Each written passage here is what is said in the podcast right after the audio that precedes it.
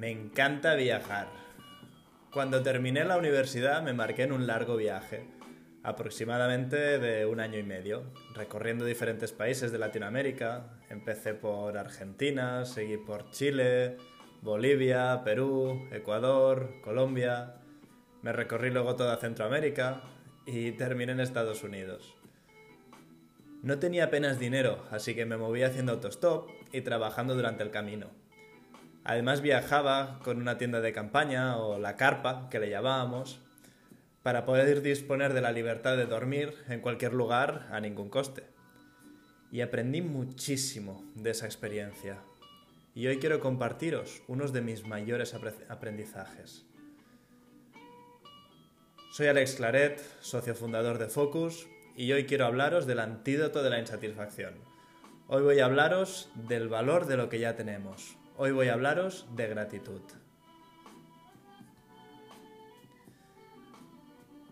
Los seres humanos me fascinan. Solemos querer siempre lo que no tenemos. Quiero aire fresco ahora que no puedo salir, pero los días que estoy fuera todo el día quiero estar dentro. Hace frío, quiero calor. Hace calor, quiero frío. Si estoy acompañado, quiero estar solo. Si estoy solo, quiero estar acompañado. Nos habituamos fácilmente a aquello que ya tenemos y buscamos el siguiente objetivo. En mi caso, estaba viajando por la costa ecuatoriana, que para ese entonces estaba viajando con dos personas maravillosas, Julia, una chica madrileña que conocí en Marruecos, de hecho, y Gonzalo, un chico argentino que conocí en la selva. Y los tres, felices de la vida, ese día pusimos nuestra carpa, nuestra tienda de campaña en la playa. Y como que no había nadie, las, las mochilas pesaban muchísimo y nunca habíamos tenido ningún problema, pues dejamos todas las cosas allí y nos fuimos a echar una cerveza por el lugar. Inconscientes de nosotros, volvimos a las horas y como podéis imaginar, no había nada. ¿Es para darme una colleja o no? porque sí, nos lo habían robado todo. Solamente quedaba la tienda y además nos la habían rajado. En ese momento me vi sin nada, solo me quedé con el teléfono y la cartera con unos dólares. Sin ropa, sin documentación, a miles de kilómetros lejos de mi casa, me quedé con lo puesto. Y era tarde por la noche, fuimos a la policía, estuvimos buscando con ellos, pero no, no encontramos nada un amable policía por la noche nos dijo que nos podíamos quedar a dormir en su cuarto para pasar la noche. Pero al día siguiente, al ver que teníamos muy pocas esperanzas de recuperarla y, lo turbio que era ese lugar, decidimos continuar nuestro viaje. Hicimos autostop y llegamos a Yangue, un humilde pueblo de pescadores cercano. Ahí sentados, en silencio, tristes, sin saber qué hacer, apareció un curioso hombre, llamado Gonzawey. ¿Por qué tan tristes? ¡Menudas caras! Mire, es que ayer nos robaron y no sabemos qué hacer porque no tenemos nada. Gonzawey empieza a reírse. Tranquilos, no pasa nada, ya haremos algo. Venir a dormir a mi casa. Ese hombre no tenía lo que a nosotros le llamamos casa.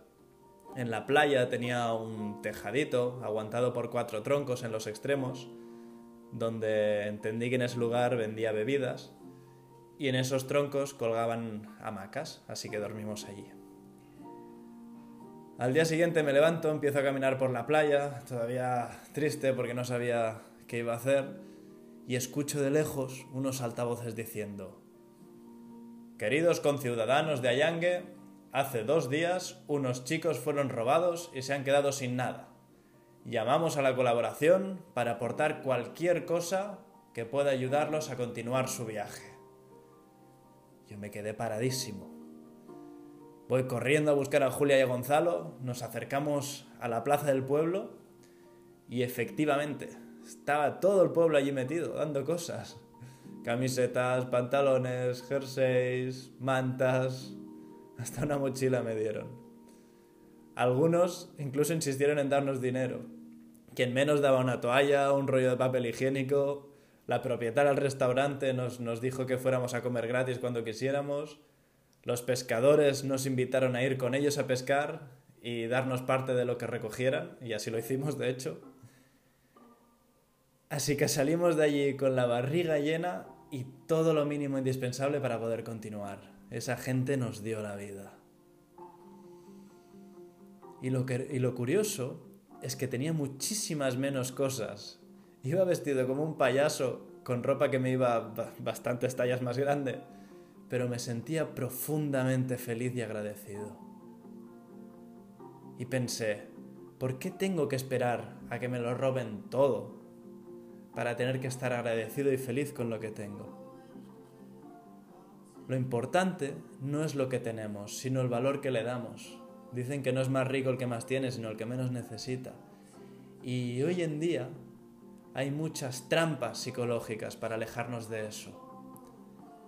La sociedad, la publicidad nos empuja a pensar que necesitamos, que tener, necesitamos tener más cosas, que tenemos que ser más atractivos, que tenemos que tener más amigos, encontrar tu alma gemela, tener el trabajo de tus sueños y que quien las tiene es verdaderamente feliz, Luego lo, normal es que me compare y en muchas ocasiones me sienta insatisfecho con lo que tengo. Pero ¿por qué algunas personas están más satisfechas que otras? Y lo más importante, ¿qué podemos aprender de ellas para aplicárnoslo a nosotros? Y aquí es donde aparece este antídoto. Algo probado en numerosos estudios que contrarresta esta comparación social contrarresta este materialismo, la envidia, el cinismo, eh, que hace que nos sintamos más satisfechos, mejora nuestras relaciones, nos facilita vivir con más optimismo, mejora la forma en la que nos enfrentamos a las dificultades. Eso es algo muy sencillo y muy valioso. Ese antídoto se llama la gratitud. Para reflexionar sobre todo eso que tiene valor y por lo que estoy agradecido, nos conduce a sentirnos más satisfechos y a tener un comportamiento más prosocial. Cosas que nos causa todavía más sentimientos positivos. Y solemos encontrarnos con ella o solemos verla en situaciones difíciles, como alguien supera un tratamiento de quimioterapia, o, o en estos días, por ejemplo, que mucha gente supera el COVID y la vida puede ser asombrosa después de una crisis así, y hasta las cosas más pequeñas pueden ser motivo de alegría.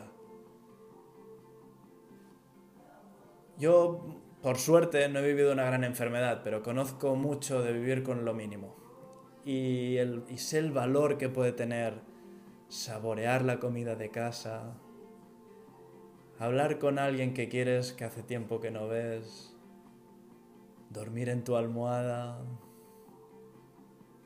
sentarte a la hierba tomar el sol, o, una, o una ducha de agua caliente, o el simple hecho de tener agua corriente en casa. Creo de hecho que si nos levantáramos por la mañana y analizáramos todas las cosas buenas que tenemos en nuestra vida, alucinaríamos. Y no te digo que te tengas que levantar cada mañana saltando en la cama, haciendo la ola, cantando una canción que te ponga alegre, no hace falta es, aunque sea encontrar ese poco de gratitud que ya tenemos dentro, de enfocar la atención en las cosas buenas que tenemos.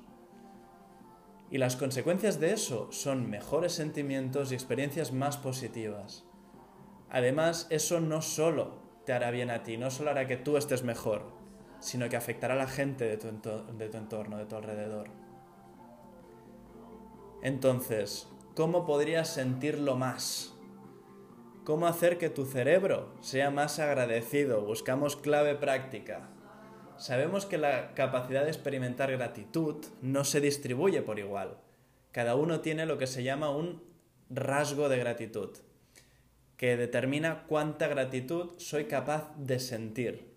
Y eso depende de mi genética, de mi personalidad, de mi cultura, de mis creencias y del día porque sabemos que hay días de todo, hay días en los que todo es maravilloso y es genial y me puedo sentir agradecido fácilmente, y otros en los que me levanto cruzada o cruzado y lo veo todo negro. Pero está bien, es normal. El ejercicio que propongo, precisamente porque se ha demostrado que es el más potente, es lo que se llama un diario de gratitud. Esto significa sentarte unos minutos con un papel y un boli una vez al día, yo os recomiendo una vez al día antes de acostarte, pero se puede hacer hasta una vez a la semana, y escribir de tres a cinco cosas por las que estoy agradecida. Y al principio puede que sea un poco raro, o que no me venga nada, pero puedo empezar por algo muy sencillo. ¿Por qué detalle me puedo sentir agradecido hoy? Pues por esta película que me gustó, o por algo que me hizo reír, o por lo bueno que está el café. ¿Puedes apreciar algo bueno que alguien hizo por ti? ¿O alguna llamada que tuviste inesperada, alguien que te contactó? ¿O por quién está contigo en estos momentos? Y luego ya puedes empezar a reflexionar y agradecer cosas más profundas si quieres. Fácil, ¿verdad? Así que te invito a que lo pruebes por lo menos un mes. Pruébalo. Y si después de probarlo tu vida sigue siendo la misma, por favor escríbeme y dime, oye Alex, esto no funciona. Pero por favor, no lo dejes.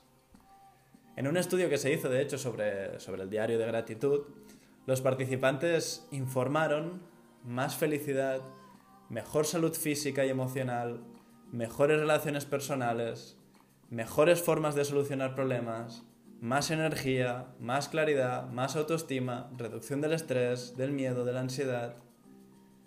Incluso después de hacer esta práctica durante algunas semanas, encontraron cambios en, en la actividad cerebral. Es como una forma de reprogramarse. Ya sabemos que las emociones son algo plástico, algo que se mueve, no es algo fijo. Y ser humano no es fácil, pero no tiene por qué ser tan difícil. O esta situación no es fácil, no tiene por qué ser tan difícil. Y si ponemos la atención en valorar lo que nos envuelve, podemos descubrir que la vida es mucho mejor de lo que pensábamos. Dicen que no es la felicidad que nos hace ser agradecidos, sino es agradecer lo que nos hace ser felices. Así que muchas gracias a todas y a todos por un nuevo día con nosotros. Sabemos que esta tremenda situación nos está poniendo a prueba y espero sinceramente que esto os sea de ayuda. A veces las peores situaciones pueden sacar lo mejor de nosotros. Muchas gracias y hasta mañana.